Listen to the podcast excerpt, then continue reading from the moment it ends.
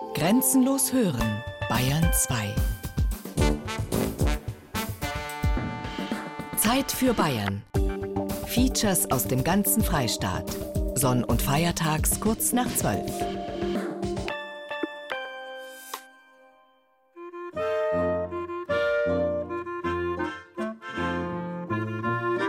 Aus dem naturgeschichtlichen Alphabet von Wilhelm Busch. Q wie Quitte. Das Quarz sitzt tief im Bergesschacht, die Quitte stiehlt man bei der Nacht. Es ist Herbst an der Volkacher Mainschleife. Die Weinlese ist fast beendet. Nur in einigen Weinbergen hängen noch Trauben für Spät- oder Beerenauslesen, vielleicht sogar für Eiswein. Auch Marius Wittur hat bereits viele seiner Quittenbäume abgeerntet. Nun steht er in einem alten Bestand am Ortsrand von Untereisenheim im Landkreis Würzburg. Über ihm, in viereinhalb Metern Höhe, hängen vollreife Früchte, die er mit einer langen Stange herunterschüttelt. Nur ein bisschen in Deckung gehen, weil die Quitten sehr hart sind und wenn sie dann runterfallen, dann.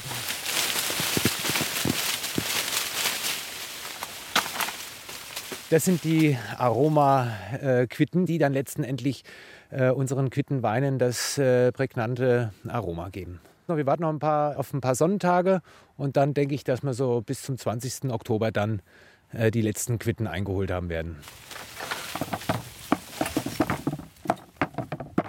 Marius Wittur ist Biobauer aus Überzeugung. Er kommt gebürtig aus dem Apfeldorf Wehrheim im Taunus.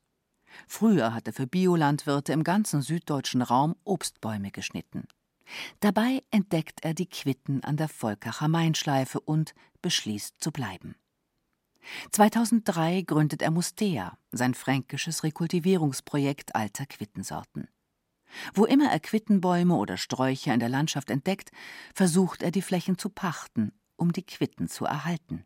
So sind wir inzwischen auf sieben Hektar angewachsen. Wobei wir haben also jetzt keine große Fläche an einem Stück wie in Astheim oder in Untereisenheim, wo unsere ganzen Quitten wachsen, sondern wir haben in einem Radius von etwa 50 Kilometer über 80 Flächen, die zwischen 3000 und 5000 Quadratmeter groß sind. Also sprich überall dort, wo eben noch die alten Quittenbestände sind. Und das macht unseren Betrieb, denke ich, einzigartig, weil wir dadurch äh, eine hohe Sortenvielfalt haben und dann natürlich auch bei der Fruchtverarbeitung ein sehr großes Spektrum an Quittenvielfalt haben. Außerdem rekultiviert Marius Wittur in seiner Baumschule in Untereisenheim alte fränkische Quittensorten. Er züchtet sie nach und bietet damit eine Vielfalt, wie man sie heute in keinem Gartencenter oder Baumarkt mehr findet. Wir haben in unserem Projekt in den letzten Jahren 15 Landsorten identifizieren können, wie die Volkerer Riesenquitte oder Quittenrenette von Castell, die Baumwollquitte oder die Astheimer Perlquitte und führen zusätzlich noch 20 Sorten in unserer Vermehrung, die wir momentan nur mit Nummern führen, weil es keine alten Leute mehr gibt, die wissen, wie die Sorte hieß oder heißt. Mit Mustea und seiner Arbeit hat sich Marius Wittor inzwischen bundesweit einen Namen gemacht. Ein Sonntag im September. Marius Wittor hat im Rahmen der bayerischen Öko-Erlebnistage zu einer Führung auf den Astheimer Quittenlehrpfad eingeladen. Ein von ihm initiierter Rundwanderweg auf der östlichen Seite der Mainschleife im Landkreis Kitzingen. An diesem Tag sieht man Autokennzeichen aus ganz Deutschland auf dem kleinen Parkplatz am Friedhof von Astheim. Auf den Termin freuen sich viele Quittenliebhaber seit langem, so wie diese Frau, die extra vom Starnberger See angereist ist. Wir haben seit einem Jahr gewusst von diesem Betrieb und jetzt hat es endlich mal geklappt. Wir sind extra aus dem Grund hierher gekommen. Die Quitte ist einfach eine so schöne Frucht und ihr Duft ist so hinreißend. Das sind die Gründe, weswegen wir diese lange Fahrt auf uns genommen haben. Wir kommen aus Köln. Extra für die Quitte, weil ich nämlich ein großer Quittenfan bin. Ich habe selber drei Quittenbäume im Garten. Ich habe allerdings auch einen sehr großen Garten. Dieses Mustea-Projekt ist wirklich in Deutschland das einzige, was so viele Kenntnisse hat. Also ganz toll. Doch die edle Frucht der Quitten muss dein Augenmerk erbitten, keinem Kranken schadet sie. Aus Einführung in die Speisekammer Friedrich Rückert 1847. Woher die Begeisterung für die Quitte einst und heute kommt, erklärt der Quittenlehrpfad. Die ursprüngliche Heimat der Vitamin C-reichen Frucht liegt im östlichen Kaukasus. Erste Nachweise hierzulande finden sich bereits im frühen 15. Jahrhundert. 1409 gründen Kartäusermönche ein Kloster in Astheim.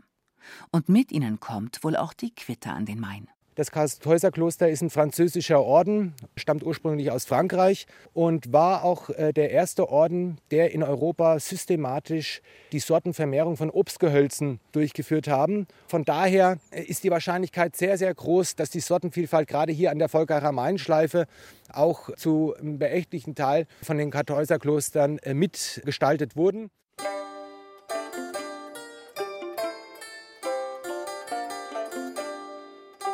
Schon im Mittelalter wird die Quitte als wertvolles, kostbares Obst geschätzt. Ein Nachweis dafür findet sich in Astheim in einem Gebäude neben dem ehemaligen Kloster. Dort ist das Archiv der Stadt Volkach untergebracht. Ute Feuerbach, die Archivarin, hütet darin einen Schatz. Das Volkacher Saalbuch des Stadtschreibers Niklas Probst. Das Saalbuch stammt aus dem Jahre 1504 und es ist deshalb so wertvoll, weil 128 Bilder das Geschehen in der Stadt abbilden. Einzigartig in ganz Europa und deshalb auch immer wieder nachgefragt, wenn es um die mittelalterliche Stadt als solche geht. Sebastian Probst, der Sohn des Stadtschreibers, hält später im sogenannten Kopialbuch B3 die gesamte Korrespondenz seines Vaters fest, als Abschrift auf 1000 Seiten. Aus heutiger Sicht ist das ein Glücksfall. Denn in Chroniken oder alten Urkunden wäre niemals von Quitten gesprochen worden, erklärt Ute Feuerbach in einem Brief, dagegen schon. Am 6. Januar 1506 etwa schreibt Niklas Probst seinem Freund Johann Niebling, dem damaligen Prior des Klosters Ebrach, einen Neujahrsgruß. Darum schicke ich euch ein kleins Geringsgablein, nämlich 100 Quitten, der ich nicht besser han haben mögen. Die wollend bitte ich, zu diesen neuen Jahre Gott gebe zu Freuden, von mir als euren willigen Diener, nicht im Verschmähen, sondern zu Dank empfangen, annehmen und mit ansehen, dass die geringe ist. Er bringt also hier zum Ausdruck, dass dieses Geschenk, nämlich diese 100 Quitten, etwas ganz Besonderes sind. Deshalb äh, ist es schon ein Glücksfall, dass wir jetzt hier einen Nachweis haben, dass Quitten hier an der Mainschleife auch das Obst gewesen ist, das man verschenken kann.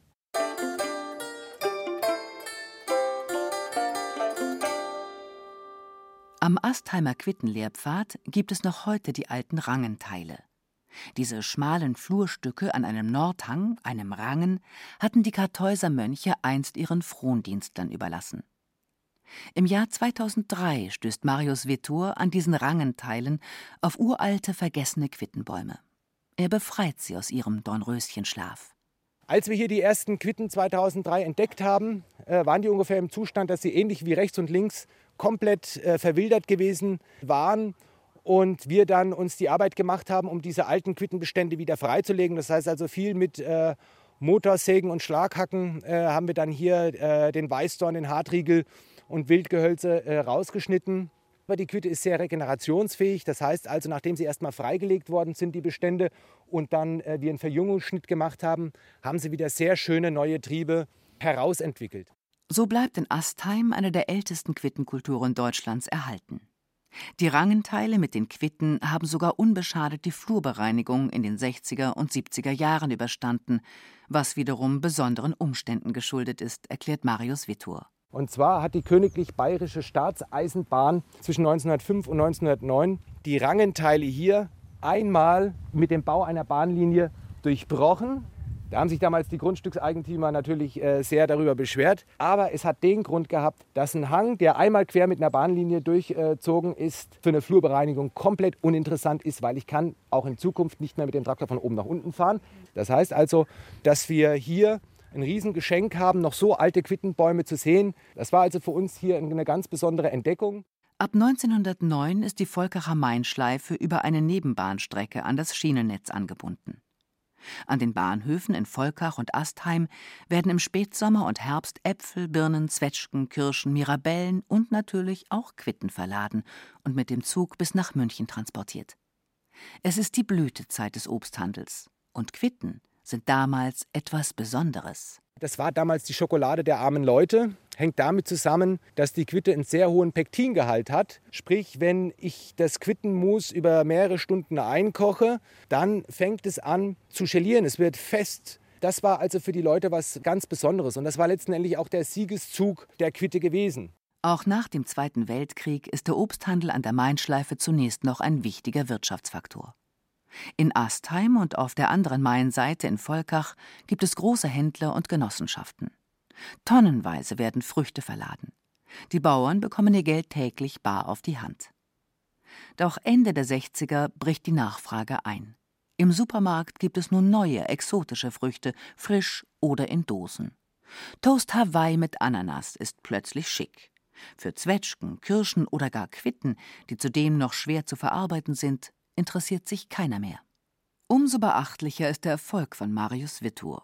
Er hat es geschafft, die Quitte als etwas Besonderes ins Bewusstsein der Menschen zurückzuholen. Komm, komm, komm, der Biobauer legt dabei Wert auf eine ganzheitliche Betrachtung. Um die alte Kulturlandschaft zu erhalten, setzt er auf ökologische Bewirtschaftung und lässt zwischen den Quitten auch seine Schafe weiden. Coburger Füchse. Eine Rasse, die droht, in Vergessenheit zu geraten. Für den Biolandbauern Marius Wittur muss Bio vor allem authentisch sein. Der Lebensmittelhandel, die Discounter, alle, sagt er, wollen immer mehr Bio. Und es soll billig sein. Für Wittur ist Bio aber nicht gleich Bio. Als Vergleich, in Spanien gibt es Biobetriebe mit 20 bis 40 Hektar Quittenanbau. Hier könnte ich über den äh, Bio-Großmarkt das Kilo Quitten aus Spanien für 70 Cent auf meinen Hof geliefert bekommen. Das würde heißen, dass ich dann auch einen Quittensaft für 1,90 Euro anbieten könnte, wenn ich es im Discounter verkaufen würde. Und so kostet bei uns ein Liter Quittensaft um die 3,50 Euro.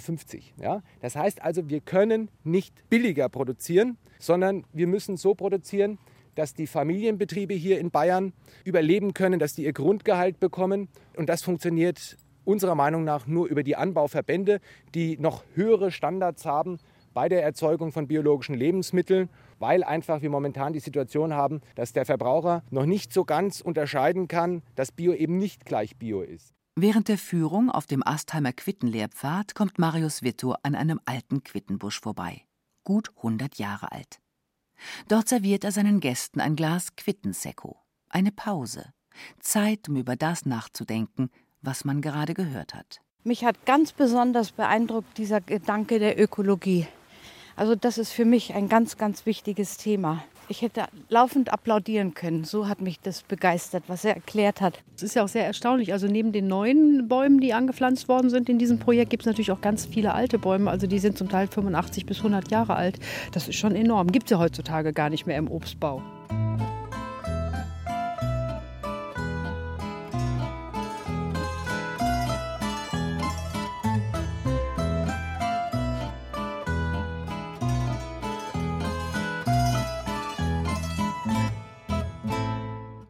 In den ersten Oktobertagen ist es soweit. Die Quitten sind jetzt goldgelb. Es wird Zeit für die Ernte. Früher hat man noch gesagt, man soll die äh, Quittenfrüchte bis zum ersten Frost hängen lassen. Es hängt damit zusammen, dass wenn der erste Frost äh, Ende Oktober mal über die Früchte geht, dann kriegt man ganz feine Haarrisse in die Frucht rein und dann fangen sie ganz stark an zu duften. Und da haben die Leute früher gedacht, jetzt sind die Quitten reif. Das heißt aber auch, dass dann das Aroma verpufft. Wir verarbeiten unsere Quitten zu Obstweinen oder zu einem Quittensekko und da ist für uns das Aroma ganz entscheidend. Das heißt also, wir müssen sie ernten, wenn das Aroma noch in der Frucht ist, äh, sonst würde es sich verflüchtigen. So.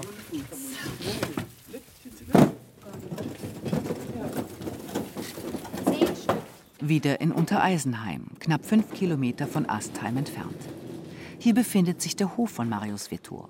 Vor seinem Tor in der Hadergasse stehen Autos mit Kennzeichen aus den Landkreisen Bad Kissingen, Schweinfurt, Kitzingen oder Main-Spessart. All die Leute sind gekommen, um die Quitten aus ihrem Garten bei Marius Wittur abzuliefern, so wie diese Frau aus Würzburg. Wahnsinn, das letzte Mal, glaube ich, waren es 50 Kilo. Das äh, ist jetzt die Beretzky Birnenquitte, 80 Kilo angeliefert worden. Und das ist jetzt von unserer Quittenkooperativa. Das heißt, dass die Leute aus ihren Privatgärten hier auch Früchte an unsere Quittenkooperative anliefern können. Jahrelang habe ich sie immer verschenkt und jetzt bin ich eben auf die Quittenkooperative aufmerksam geworden und habe es letztes Jahr zum ersten Mal hingebracht. Und da freue ich mich halt, dass es auch wirklich verwertet wird. Ein Quittenbaum, der alt ist, der trägt ja 250 bis 500 Kilo. Und das erschlägt ja heutzutage eine Familie. Ja? Und dann äh, sagt man dann doch mal schnell, das schaffen wir nicht mehr, der wird rausgemacht. Wir haben sie sonst immer zerhackt und haben Gelee draus gemacht, also eine Heidenarbeit. Und äh, so freue ich mich halt, dass doch was Ordentliches mit angestellt wird und ich die Arbeit so nicht mehr habe zum Zerhacken. Neben der Baumschule, dem Erhalt alter Sorten und dem Bio-Quittenanbau ist die Quittenkooperativa ein weiterer wichtiger Bestandteil des gesamten Mustea-Projektes von Marius Wittur. Damit ermöglicht er die wertschöpfende Vermarktung des heimischen Quittenobstes. Denn gerade in Franken ist die Quitte zwar besonders verbreitet, allerdings weit verstreut in Privatgärten oder auf alten Streuobstwiesen. Äpfel oder Birnen kann man in Kälterstationen zu Saft verarbeiten lassen. Für Quitten gab es so etwas bislang noch nicht. Und Marius Wittor zahlt für die Quitten einen fairen Preis. Da lohnt sich auch der weite Weg aus der Rhön bis an den Main. Aus Waldberg in der Rhön, am Fuße des Kreuzbergs kommen wir her. Knapp 80 Kilometer sind wir jetzt gefahren. Ja, gute Stunde unterwegs und äh, ja, wir wollten mal zum Herrn Vidor. nee, wir waren das letzte Jahr schon da, haben geliefert und äh, ja, vorher die Eltern, jetzt kann der Papa nichts mehr so. Aber wir bringen sie vorbei. Das ist noch besser, 175. toll. Boah, fantastisch. Alles Bio, ja. 175 Kilo. Acht große Gewebesäcke prall gefüllt mit goldgelben Quitten. Rund 130 Euro bekommt sie dafür, weil es garantiert Bio-Quitten der Sorte Portugieser sind. Wer bei Mustea Quitten anliefert, bekommt sein Geld bar auf die Hand. Und viele kaufen damit im Hofladen auch gleich ein. Es gibt unter anderem Quittensaft, Quittenwein, Quittenzecco und sogar Quittensherry aus dem Eichenfass. Dazu Quittenbrot, Konfitüre oder Gelee. Die zwischenzeitlich vergessene Frucht erlebt eine neue Wertschätzung. Es kommt eben darauf an, was man daraus macht. Aus dem neuesten vollständigen Nürnberger Kochbuch für alle Stände von 1829 Quittensuppe.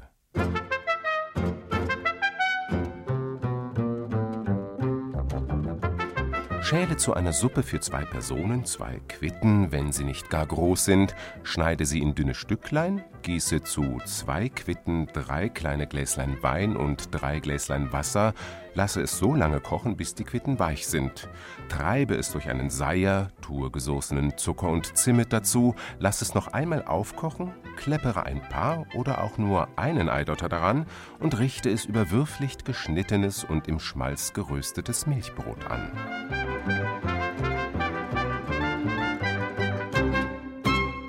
Es sind auch Sachen da, die, die habe ich noch nie gehört. Dieses Quittenkonfekt, das war jetzt ganz interessant zu probieren. Also ich kenne es nicht.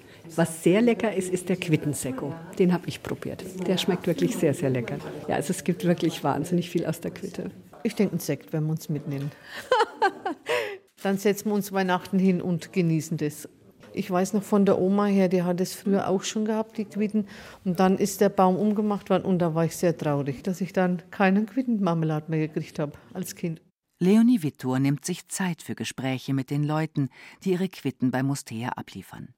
Immer wieder hört sie dabei die gleiche Geschichte, wie alte Streuobst- und Quittenbäume irgendwann der Kettensäge zum Opfer fallen, weil sie Arbeit machen und nichts bringen. Genau das will das Ehepaar Wittur verhindern.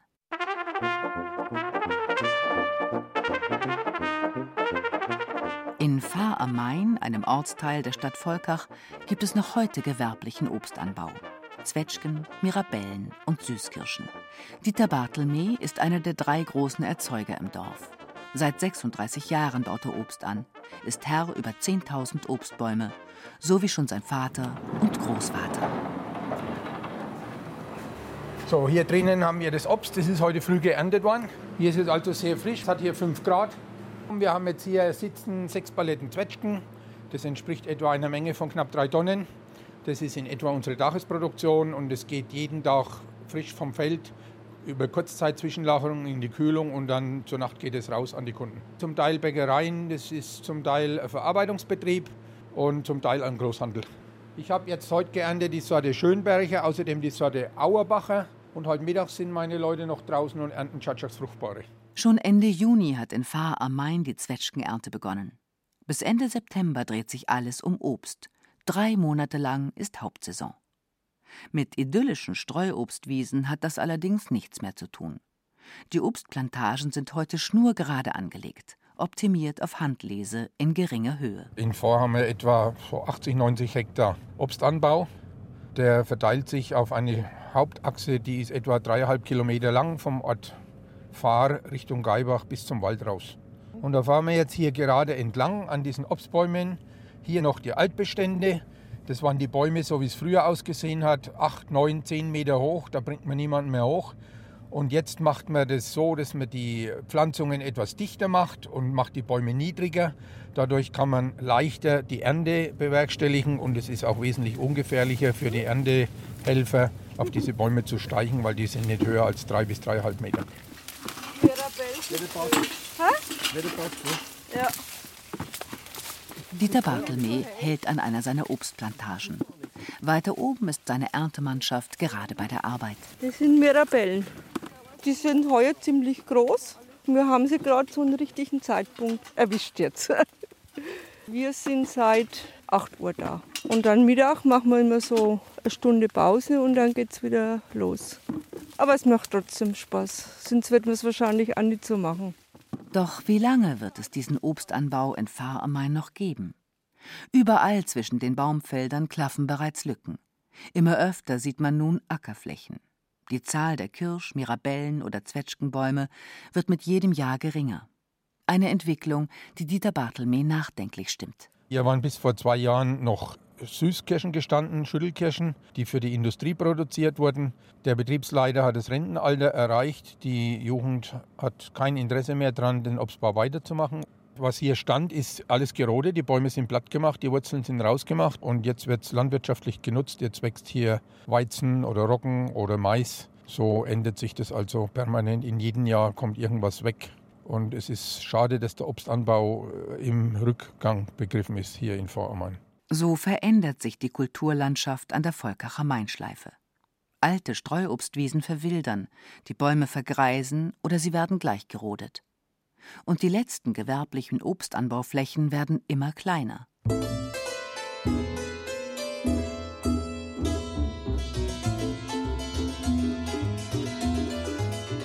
Dieter Bartelmee blickt von einer Anhöhe aus hinüber nach Astheim. Als Marius Witto dort vor 13 Jahren begonnen hat, die alten, zugewachsenen Quittenbäume in mühevoller Arbeit wieder freizulegen, wurde er von einheimischen Winzern und Obstbauern noch belächelt. Ein verträumter Biobauer. Was will denn der mit den Quitten anfangen, dachten damals viele. Der Erfolg gibt Witto aber längst recht. Also was der Marius gemacht hat, äh, das begrüße ich sehr, ich bewundere das. Vor allen Dingen hat er eins geschafft, er hat die Quitte wieder in das Bewusstsein der Verbraucher zurückgerufen. Und es ist genau das, was uns im Zwetschgenanbau im Moment noch fehlt.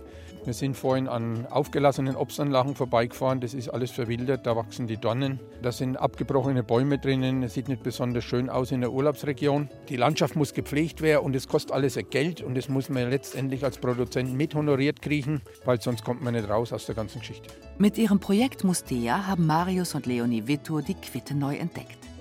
Sie haben in Astheim eine der ältesten Quittenkulturen Deutschlands aus dem Dornröschenschlaf befreit. Und sie haben eine neue Begeisterung für die Quitte und was man daraus machen kann geweckt. Sie haben der Quitte zu einer Renaissance verholfen.